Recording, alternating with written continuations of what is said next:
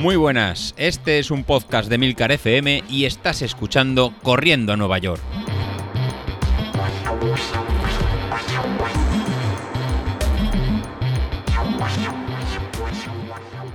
Hola a todos, muy buenos días y bienvenidos de nuevo al podcast de los viernes, vuestro episodio favorito de la semana. Una paella con pimientos, arroz amarillo y todo empastrado. ¿En serio, Laura? Vamos, no me jodas. Sea, casi hubiera preferido yo unos frutos secos, una barrita de proteínas o yo qué sé. O el jamón, el jamón con cerveza que se metió el amigo Godes después de su maratón. Aunque bueno, igual debería haber bebido menos líquido porque vaya tela. Dice que tenía ganas de mingitar y que esto le cuesta unos 20 segundos. Que paró varias veces, que luego se le cayó el agua por encima. Ya. Yo soy el único que piensa que se ha meado.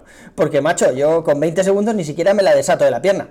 ya no te digo nada de lavarte las manos antes y después, que la gente se las lava solo después, pero que, joder, que esto es muy delicado.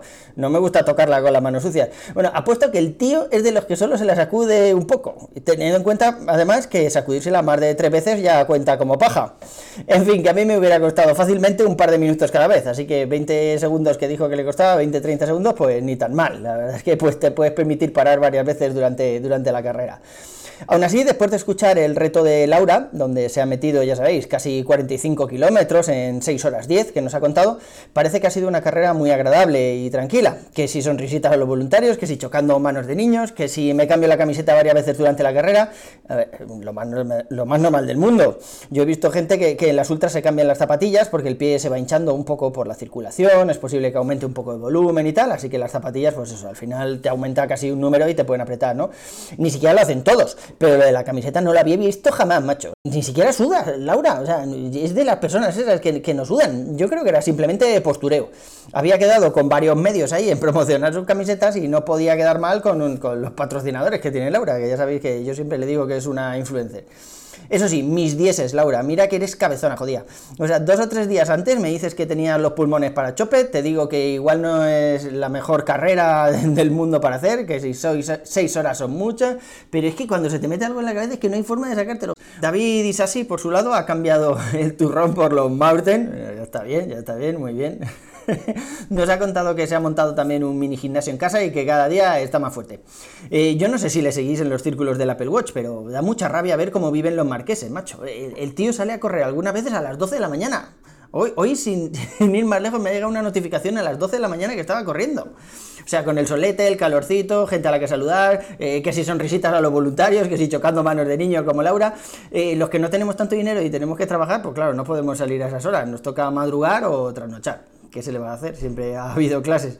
El caso es que el tío parece que sí que está fuerte de verdad. Ha aumentado mucho de peso en poco tiempo, ha tenido que cambiar varias veces las mancuernas y ya se toca la punta de los pies. Pero hay que tener mucho ojo con esto, ya que el entrenamiento en gimnasio también está estructurado, igual que estructuramos los entrenamientos de running. ¿eh? En mi caso, eh, he pasado ya por varias fases. Una primera de adaptación y técnica, que simplemente sirve, pues eso, para ir conociendo un poco los ejercicios. Duró unos 20 días. David no, no, no la está haciendo, no, por lo menos no que sepamos. Y puede que haya algún ejercicio que no haga correctamente. Y nadie le puede corregir, claro. O sea, tú estás mirando a un tío que tienes enfrente en la tele, pero poco más.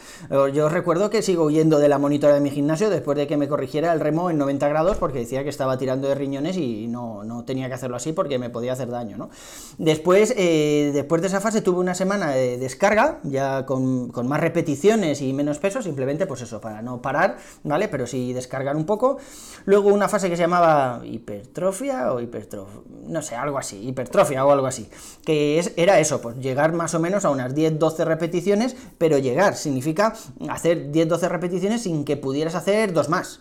Luego de eso, otra semana de descarga y finalmente una de fuerza y potencia que eran pocas repeticiones pero muy explosivas, con mucho peso, para no poder hacer más de 5 o 7 repeticiones. En algunas máquinas tuve incluso que doblar el peso que estaba haciendo para, para llegar a 10-12. Ojo niños y no hagáis esto en casa porque no es simplemente suscribirse a Apple Fitness Plus y empezar a comprar mancuernas semanalmente. Y ojo David, no te vayas a lesionar y a cargar alguna zona, igual que nos pasa en el running, macho, no la vayas a joder ahora que estás, que estás fuerte. Bilito, por su parte, sigue sin coger ritmo, pero el tío se va a meter un 10K. Y, yo apuesto lo que queráis a que lo hace sub 45 sin problemas. O sea, lo que tenemos algunos como objetivo, lo va a hacer así después de estar chorropotocientas semanas sin salir a correr. Yo creo que esta semana sin correr le ha venido muy bien mm, para desconectar, para centrarse un poco. Además, con todo el pastizal que se ha ahorrado, os recuerdo que, nos dijo que le salía algunos meses a 300 pavazos, pues el tío con todo ese dinero se ha comprado un coche eléctrico. Al precio que está la luz, yo no sé si sale rentable, la verdad. El otro día puse gasolina a mi coche y que lleva un depósito grande, yo tengo un 7 plazas grandote con muchísimos caballos, pues eso, le pongo sin plomo 98, estaba el depósito más o menos a la mitad, joder, y me costó terminar de llenarlo 82 putos euros, se estaba volviendo esto muy loco, pero es que el kilovatio por hora también está un pastizal, así que al final no sé, no sé qué sale mejor. Eh, yo por mi parte ya sabéis que sigo en el gimnasio, en plena fase de fuerza, que os contaba antes, con mucho peso, pero solo para llegar a 5 o 7 repeticiones, pero sin seguimiento por parte de Álvaro. El caso es que me estoy empezando a plantear volver a avisarle eh, para centrar un poco el esfuerzo, ver si cambiamos algún ejercicio, etcétera. Ya no por llegar a la media maratón, que, la tenemos aquí en unas semanas, ¿no? A principios de abril, sino ya por la operación bikini, de cara a lucir palmito en las playas de Zahara de los Atunes este verano. Porque el entrenamiento me gusta, me cuesta mucho más esfuerzo que las fases previas y por tanto, pues quemo más calorías. Normalmente cuando salgo del gimnasio ya llevo la mitad de las calorías del Apple Watch, esas que me dice que tengo que hacer a lo largo del día.